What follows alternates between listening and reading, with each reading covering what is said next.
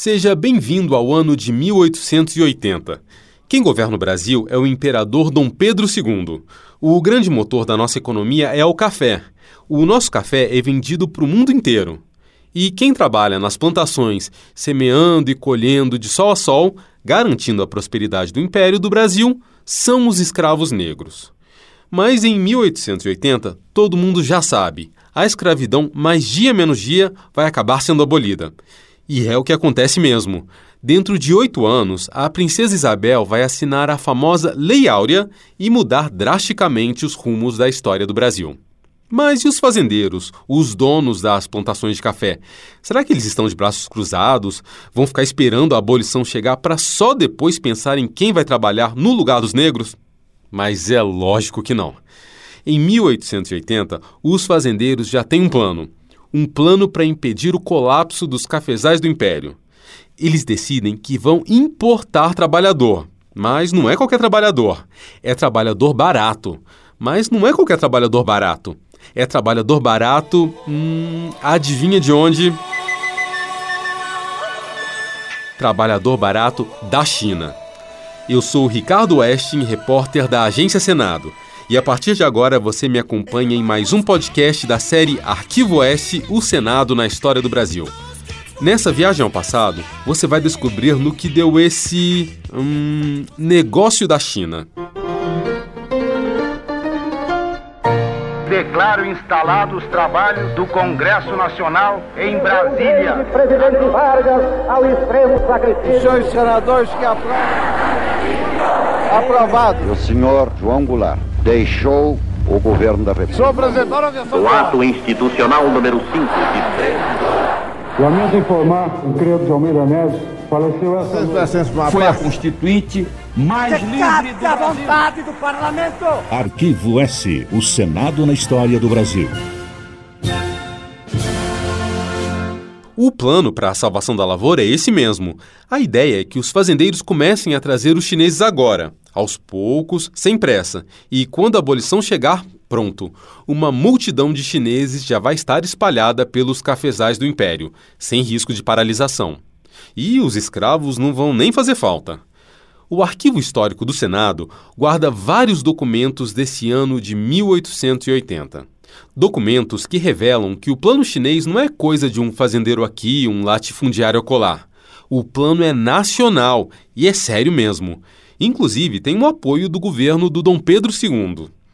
Um dos documentos do arquivo do Senado mostra que nesse ano o João Cansansão de Sinimbu, que é o primeiro-ministro do Império, ele vai ao Senado só para defender o plano chinês. O trabalhador Xin, além de ter força muscular, é sóbrio laborioso. Sim, trabalhador Xin.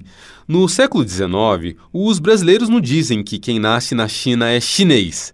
A palavra que se usa é Xin mesmo. O trabalhador Xin, além de ter força muscular, é sóbrio, laborioso, paciente, cuidadoso e inteligente mesmo. Por sua frugalidade e hábitos de poupança, é o trabalhador que pode exigir menor salário. Dessa forma, ele deixa uma maior soma de lucros para aquele que o tem a seu serviço.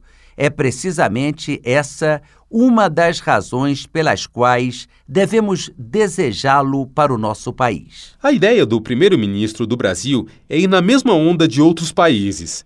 Estados Unidos, Cuba, Peru já estão recrutando mão de obra chinesa para os trabalhos mais pesados. Nos Estados Unidos, por exemplo, são os trabalhadores chineses que constroem as grandes estradas de ferro que cortam o país. Aliás, é nessa época que surgem em várias cidades americanas aqueles bairros habitados exclusivamente por essa população asiática.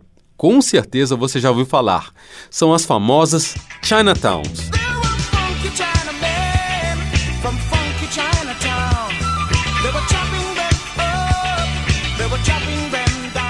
Mas voltando ao Sinimbu. Por que, que ele vai ao Senado e o que é que os senadores têm a ver com a questão chinesa? Tudo. O Brasil, você deve lembrar, não é uma monarquia absolutista, aquela em que o imperador manda e desmanda, faz o que quer. Não, não. O Brasil é uma monarquia constitucional. O imperador precisa obedecer à Constituição, E, para executar seus projetos, ele tem que negociar com o parlamento, a Câmara e o Senado.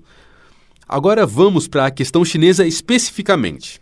Bem, para que os chineses venham para esse canto do mundo, o Brasil precisa negociar um tratado com a China.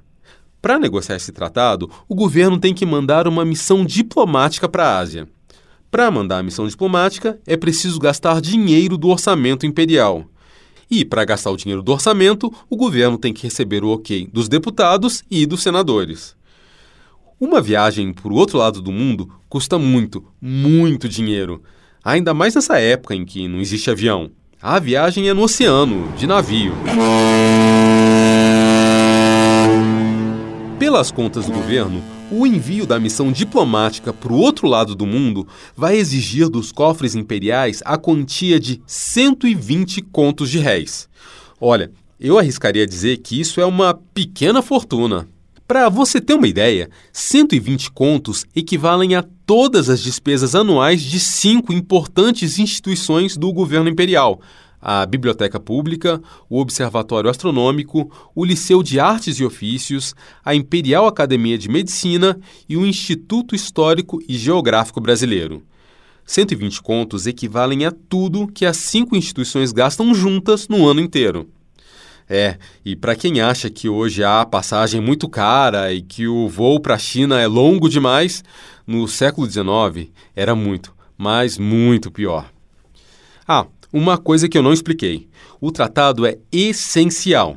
Essencial porque, pelas leis chinesas da época, nenhum cidadão pode deixar o chamado Império Celeste sem a autorização expressa do imperador.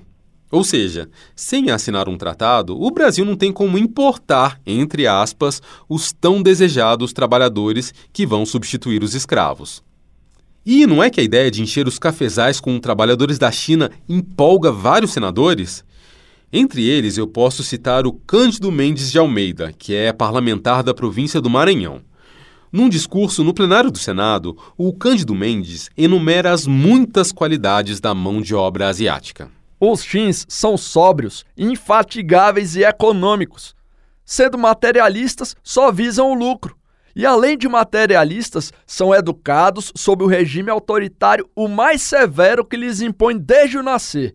Pois é com esse espírito de ordem que trabalham. O senador Franco de Sá, também da província do Maranhão, concorda que os chineses precisam mesmo vir. Muitos, e talvez a maior parte, dos grandes agricultores de nosso país julgam a imigração chinesa um recurso necessário, ou ao menos útil, para fazer face a uma grande crise de trabalho que se nos antolha.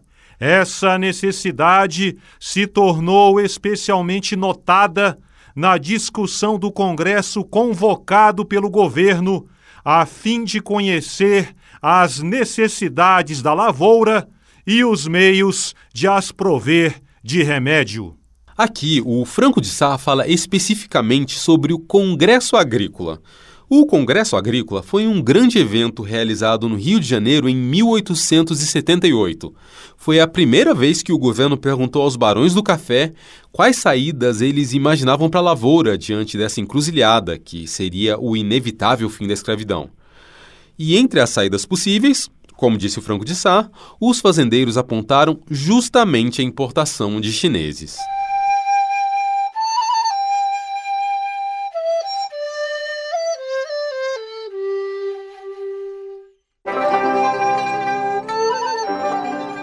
Mas a verdade é que os planos de trocar os escravos africanos por trabalhadores chineses não agradam 100%. A questão não, nem de longe, não é pacífica a ideia provoca bastante polêmica e acaba rachando a sociedade brasileira ao meio. É verdade, uma parte da população acha essa uma solução conveniente. Afinal, quando a escravidão desaparecer, alguém vai ter que fazer o trabalho dos negros nas lavouras. Mas, para outra parte dos brasileiros, essa é uma possibilidade que provoca arrepios. Num Brasil que ainda é fechado, provinciano, nada nada cosmopolita, imaginar homens de roupas exóticas, olhos puxados, cabelos trançados saindo da nuca, transitando pelas vilas e fazendas do império, para essa parte da população, isso sim é cena de filme de terror. Esse receio da sociedade, claro, se reflete no Senado. Por isso, muitos senadores decidem subir à tribuna para tentar impedir a chegada de levas e mais levas de chineses. Senhores, não sei que fatalidade persegue este império, que é digno de melhor sorte, ou a de ter africanos ou a de ter chins. Quem discursa é o senador Dantas, da província de Alagoas. Li uma memória acerca da colonização Xin, que diz ser essa raça porca que muda de roupa só duas vezes ao ano, justamente quando as nossas leis estabelecem prêmios para aqueles que trouxerem para o império boas raças de animais. Tratam de mandar buscar rabichos e caricaturas de humanidade. Pesado, né? O senador Junqueira, da província da Bahia, também solta o verbo. Depois de tantos anos de independência e de estarmos mais ilustrados a respeito da marcha dos negócios do mundo, havemos agora de voltar atrás e introduzir nova raça, cheia de vícios, de físico amesquinhado, de moral abatido, que não tem nada de comum aqui e não tem em vista formar uma pátria e um futuro? Havemos de introduzir semelhante raça somente para termos daqui a alguns anos um pouco mais de café? Mas como é que nesse momento, em 1880, quase uma década antes da Lei Áurea, os brasileiros já sabem que a escravidão vai ser abolida? Não, ninguém tem bola de cristal. Ninguém ainda está prevendo que uma canetada da Princesa Isabel vai acabar com o trabalho escravo de uma vez por todas. O que acontece é que já estão em vigor duas importantes leis emancipacionistas, como se diz na época. Uma delas, de 1850, é a Lei Eusébio de Queiroz, que proibiu a importação de novos escravos da África. A outra lei emancipacionista, essa de 1871, é a Lei do Ventre Livre, que passou a garantir a liberdade dos bebês que nascerem de mães escravas. Essas duas leis, só elas, já são suficientes para que a população escrava vá diminuindo, diminuindo, diminuindo até desaparecer. Afinal de contas, quando os navios negreiros são banidos do Brasil e quando param de nascer escravos, acaba a renovação da mão de obra cativa. Por isso, no raciocínio dos fazendeiros, é mais do que prudente já ir providenciando a substituição nas lavouras. E a preocupação não é só dos fazendeiros. O governo de Dom Pedro II também tem todo o interesse nisso. Você já sabe, o café é o grande produto de exportação do Brasil e, por isso mesmo, a maior fonte dos impostos que abastecem os cofres públicos. Vida de negro é difícil, é difícil como que vida de negro é difícil, é difícil. Enquanto isso, no Senado, defensores e adversários da solução chinesa continuam se estranhando. O senador Alfredo Descranhol Toné, da província de Santa Catarina, profetiza: os brasileiros jamais vão conseguir se adaptar aos asiáticos. Para fazer essa advertência, ele dá uma forçada de barra na argumentação. O Toné jura que os escravos negros e os fazendeiros convivem na mais perfeita harmonia. Acostumada à convivência branda e amistosa dos antigos escravos brasileiros, fazendeiro nenhum será capaz de suportar o contato dos chins. Seus vícios se exacerbam com o uso detestável e enervante do ópio. Só o cheiro que os chins exalam bastará para afugentar o fazendeiro mais recalcitrante.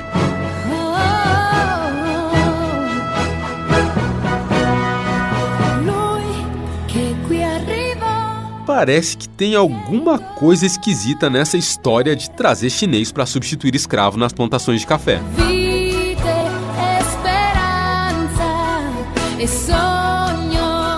Na escola e nas novelas, a gente não aprende que são os imigrantes italianos que vão ocupar o lugar dos negros? Aprende sim. Mas os chineses, aos olhos dos fazendeiros, têm uma enorme vantagem em comparação com os italianos. Vamos ouvir de novo um pedaço do discurso que o primeiro-ministro Sinimbu faz no Senado para defender a importação de trabalhadores da China. Por sua frugalidade e hábitos de poupança, é o trabalhador que pode exigir menor salário. Dessa forma, ele deixa uma maior soma de lucros para aquele que o tem a seu serviço. Sempre que eu escuto esse discurso, dois trechos ficam martelando na minha cabeça. Menor salário menor salário, maior soma de lucros, maior soma de lucros. Percebeu? É aí que o verdadeiro plano vem à tona. O que o governo e os fazendeiros desejam na realidade é explorar o chinês como se ele fosse quase um escravo, coisa que o italiano jamais aceitaria. Para entender a questão chinesa, eu conversei com um especialista no tema, o historiador Rogério Desen. O Desen é professor de História e Cultura Brasileira na Universidade de Osaka, no Japão. Ele me explicou que, nesse momento, a Casa Grande ainda não está a fim de abrir mão de quatro anos de senzala. E os que eram contrários a essa imigração, por exemplo, mais, talvez, a figura mais importante, Joaquim Nabuco, né, diziam, nós nem acabamos com a escravidão ainda e queremos criar um novo, novo tipo de semi-escravidão. Sim, ele, praticamente ele viria trabalhar como elemento transitório, mas um semi-escravo ou um escravo. Eu até certo ponto, lendo o material e vendo, ele, ele seria praticamente livre na, na teoria, mas os locais onde ele iria trabalhar, o que ele, ele iria substituir e a mentalidade das elites sobre este trabalhador, é, isso caracterizava uma, um regime de escravidão, né? Praticamente. E a maneira como né, ele seria recrutado, todo o processo.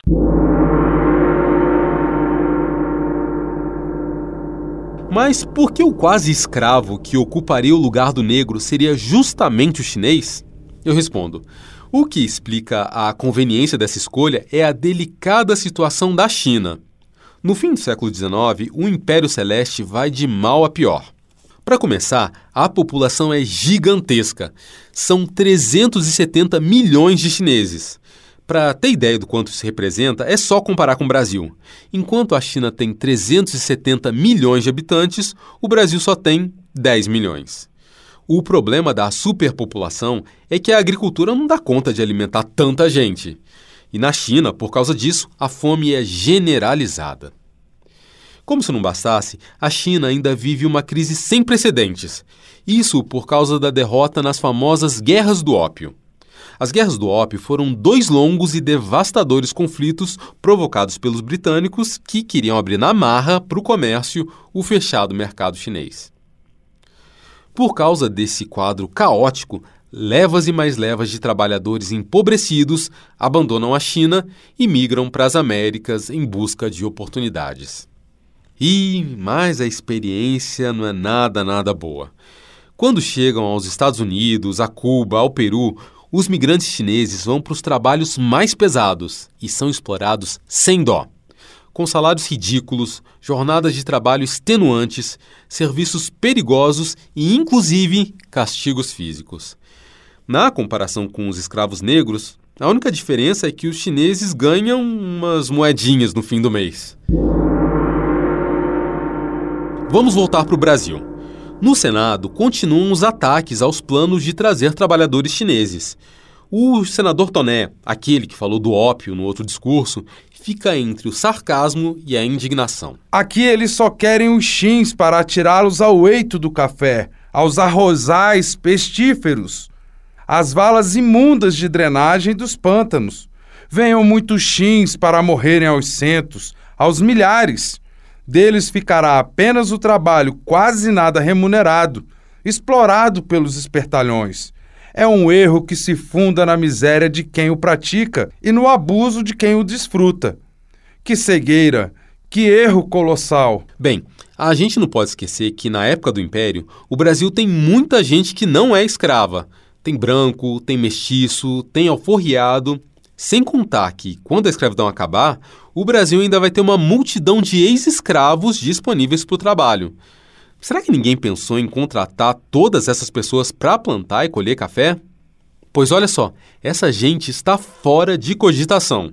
Os fazendeiros acham que a população brasileira livre não é confiável, não tem amor ao trabalho, não tem comprometimento, enfim. E os fazendeiros acham que os ex-escravos, mas jamais vão querer continuar na roça depois que a escravidão acabar, mesmo passando a ter salário.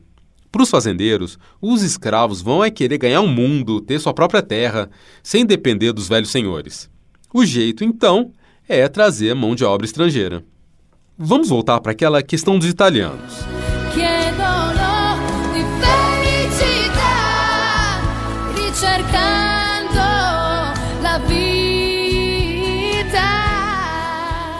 Mas não são eles que vão substituir os escravos negros nas plantações de café? Como é que os chineses entram nessa história? Tá, os fazendeiros e o governo imperial querem sim os italianos. Na verdade, eles querem qualquer imigrante que seja europeu, branco e católico. O problema é que esse tipo de trabalhador não está nem um pouquinho interessado em vir para o Brasil. Os europeus acham mais vantajoso tentar a vida nos Estados Unidos ou até mesmo na Argentina. O historiador Rogério Desen me explicou por que ninguém quer saber de vir para o Brasil. Pelo menos não agora. Os Estados Unidos, Argentina, né, América em si, né, é, faziam uma propaganda muito interessante. Aí é uma guerra de propaganda, de propaganda para atrair esses imigrantes. No Brasil, a questão que mais assim gerava controvérsia e não vou dizer espantava, mas não atraía os europeus é a questão de ainda existir escravidão no Brasil, além do clima, né? Existia muita propaganda é, sobre o clima brasileiro, um clima insalubre, sim, a questão do calor dos trópicos, o europeu não vai conseguir se adaptar a isso, a questão de ainda existir, existir, né, escravidão no Brasil, a escravidão ainda, mesmo que diminuindo o número de escravos, tal, o trabalho, tal, é uma transição entre mão de obra imigrante e escravista, a marca da escravidão era muito forte na Europa ainda. E além disso, os maus tratos, né? Os maus tratos aos imigrantes brancos que eram tratados como escravos. Além disso, o italiano quer ter a sua própria terra para plantar e não ser empregado de ninguém. A estrutura latifundiária do império, como você deve imaginar, não dá muita margem para esse tipo de sonho camponês. Bem, se os italianos não querem nem saber do Brasil, o jeito é recorrer ao plano B, que são os chineses. Como a vida na China anda muito difícil, os trabalhadores de lá provavelmente não vão nem se incomodar com o calor das roças do Brasil, nem com o chicote dos fazendeiros. Mas o plano A, que são os italianos, jamais vai ser abandonado. O governo e os fazendeiros enxergam os chineses como uma espécie de tampão isso quer dizer que, de acordo com a estratégia traçada, esses quase escravos do Oriente não vão ficar aqui no Brasil para sempre. Eles vão ser apenas a transição entre o trabalho escravo e o trabalho livre assalariado. Quando os italianos mudarem de ideia e finalmente começarem a vir para o Brasil, os chineses vão ser convidados a arrumar as malas e voltar para casa. Valeu, obrigado, tchau.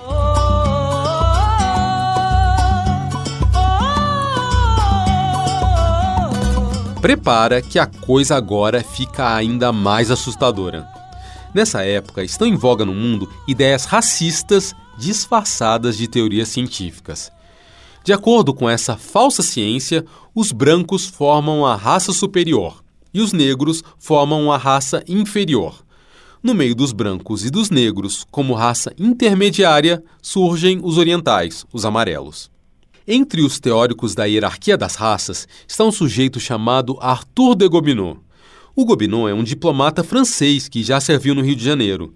E depois de viver um tempo na capital do nosso império e ficar horrorizado com a selvageria do Brasil, o Gobineau pôs a culpa desse caos na miscigenação entre brancos e negros.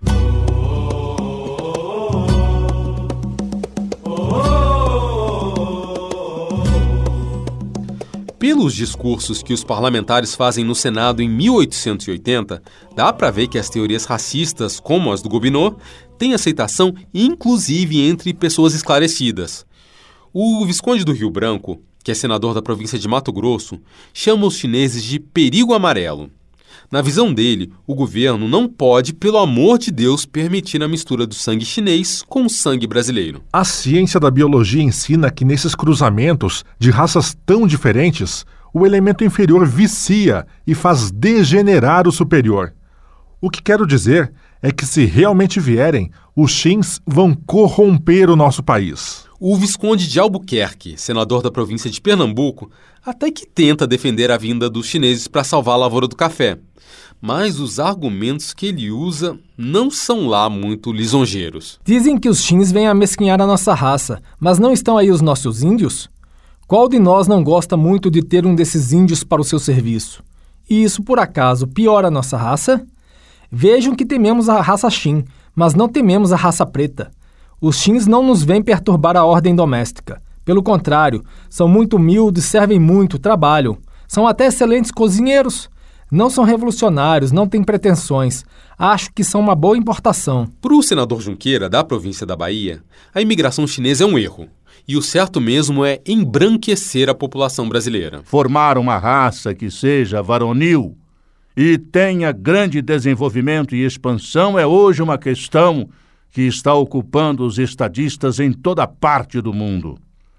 Devemos, pois, garantir o futuro do país por meio do trabalho de raças inteligentes, robustas e cristãs. Deu para perceber, né? O mundo e as ideias eram realmente bem diferentes nesse fim de século XIX. Mas sabe o que já existia naquele tempo e nos assombra até hoje? That is a lot of fake news back there. That's a lot. Isso mesmo, as fake news. Nesse momento, correm pelo império rumores de que os chineses são o que de pior existe no mundo. De acordo com essas histórias, eles são depravados, são viciados em ópio, são sujos, são até perigosos.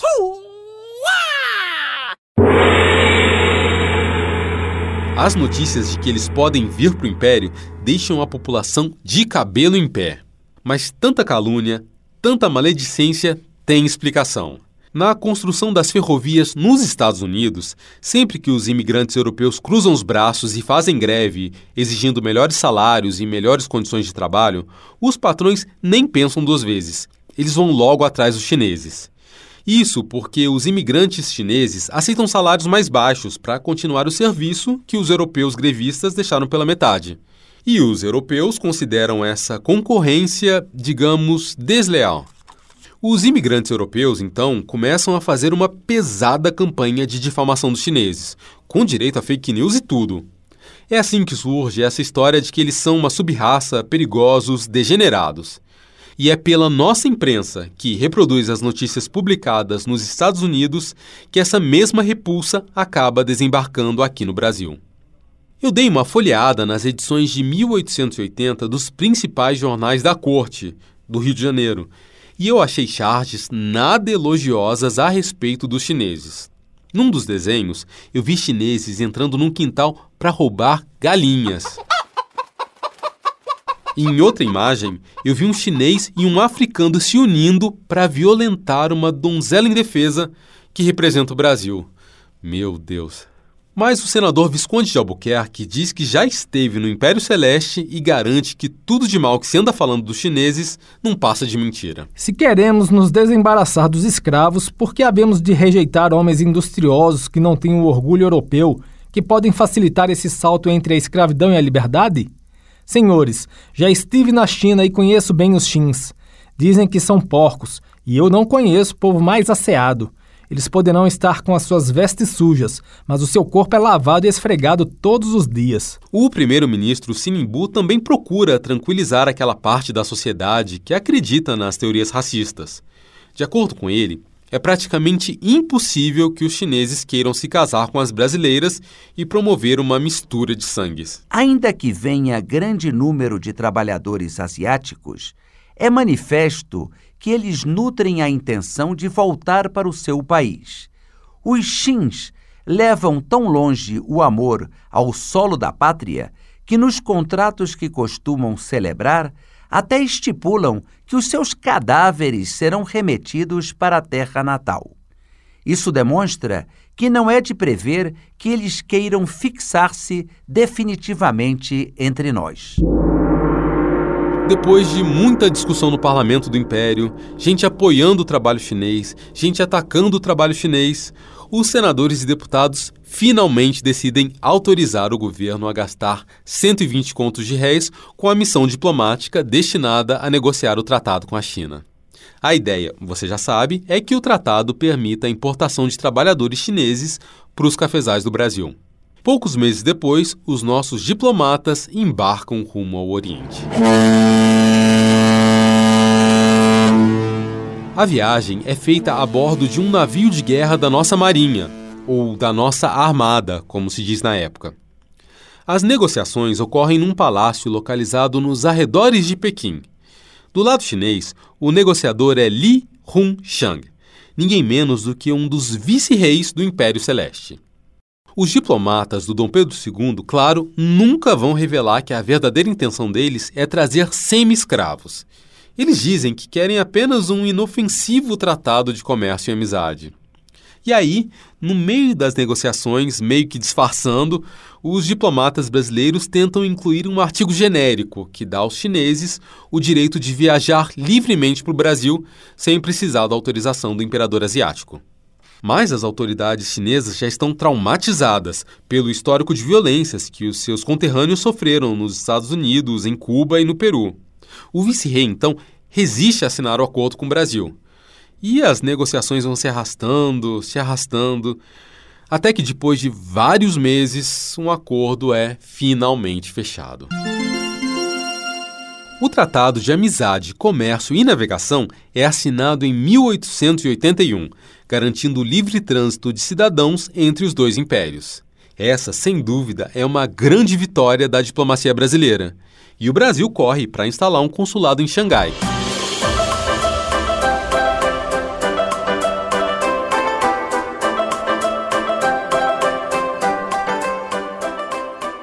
Mas e aí? Os quase escravos chineses vêm ou não vêm? Depois de tanta negociação no parlamento, tanto medo na sociedade, tanto dinheiro gasto com a missão e tanta negociação na China, o tratado acaba dando com os burros na água. O acordo bilateral não sai do papel. No fim das contas, os fazendeiros não importam nenhum semi-escravo chinês, nenhumzinho. Eu também entrevistei a historiadora Camila Tipula, da Universidade Federal do Estado do Rio de Janeiro, a Unirio. A Camila me explicou que um dos motivos para o tratado não ser colocado em prática foi mesmo a maledicência generalizada contra os chineses. Há várias medidas e vários atos, tanto na imprensa como no, politicamente falando, ações diretas e indiretas em cenário nacional e internacionais de intelectuais brasileiros que dá uma becada nesse movimento de vir esses trabalhadores chineses para o Brasil. Esses intelectuais se movimentaram na sociedade para impedir que uma imigração em massa chinesa se concretizasse. E tem outra coisa: os fazendeiros estão achando que é o governo que vai generosamente bancar a viagem dos chineses para o Brasil.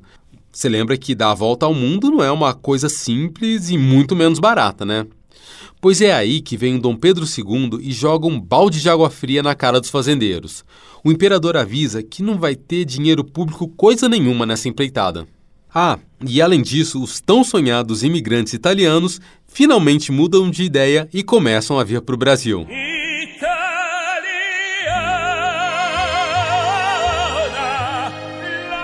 E é assim que a solução chinesa é abandonada de uma vez por todas. Segundo o historiador Rogério Dezen, a visão negativa a respeito dos chineses que se disseminou naquela época continua presente no Brasil até hoje. Então, mesmo hoje a China sendo uma potência, né, a, a, a visão que o brasileiro, o brasileiro médio, né, o brasileiro normal no dia a dia na rua, tem uma visão até certo ponto negativa com relação aos chineses. Né? Eu acho que principalmente pela questão de que o chinês que, que, que, que existe na mentalidade do brasileiro sim, não é, é um chinês que não existe, né? Com certeza, é uma construção de uma imagem, e eu acredito que tenha vindo isso do, do século XIX, em parte, porque a, a imprensa, agora falando não da parte política, mas a imprensa retratava, né, nos vários periódicos ilustrados da época, uma imagem muito negativa do chinês, e reforçava isso. E isso acabou ficando no inconsciente coletivo, né? principalmente com a chegada dos imigrantes japoneses, que são asiáticos também, havia sempre o contraponto, China-Japão. Olha o Japão, um país pequeno que se torna uma potência. Olha a China, um gigante que está afundando. Sim? E esse discurso ele é repetido, repetido até, até o século XX, até meados quase do século XX. Isso ficou muito no imaginário coletivo. Essa história toda me faz lembrar da novela Escravizaura, a original de 1976, com a Lucélia Santos no papel principal. A Escravizaura foi uma das novelas brasileiras que mais fizeram sucesso no mundo, estourou até na China. A Lucélia Santos, inclusive, viajou várias vezes para lá divulgando a novela. E eu fico aqui imaginando, O que é que os chineses iriam pensar se o tratado tivesse saído do papel e se eles próprios aparecessem na telinha, lado a lado com os negros nas plantações, na condição de escravos? É.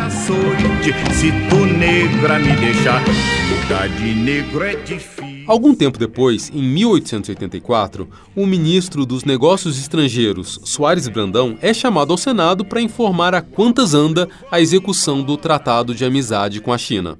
Mas o nosso chanceler não tem muito a dizer. Bem, pela primeira vez, um navio de guerra brasileiro penetrou nos mares da China e do Japão, mostrando nossa gloriosa bandeira aos governos e povos daquelas regiões. Que respostinha evasiva, hein?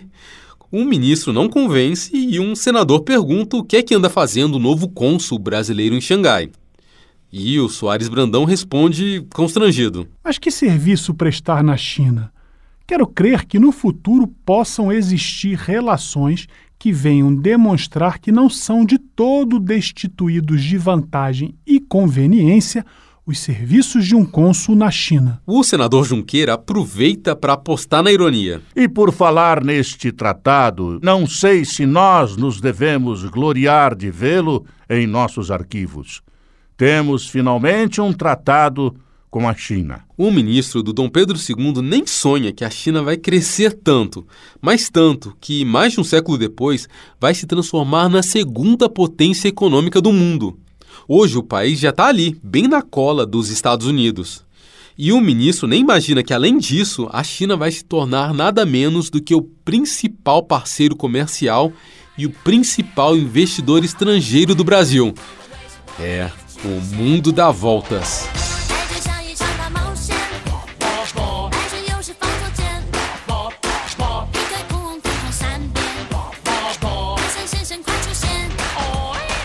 Tá reconhecendo essa música? É a versão chinesa do hit da Rainha dos Baixinhos. Olha só onde chegou essa integração.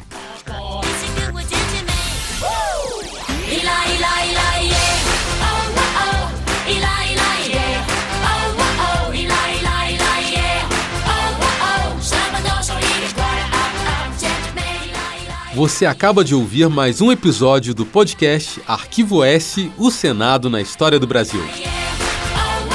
Eu sou Ricardo Westin, da Agência Senado, e faço as reportagens. A edição é do Tarso Rocha, das mídias sociais do Senado. Os trabalhos técnicos ficam com o Josevaldo Souza, da Rádio Senado.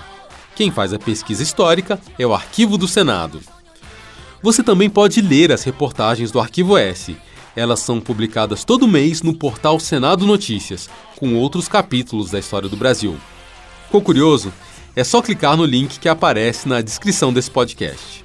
Não esquece, todo dia 15 tem episódio novo no ar.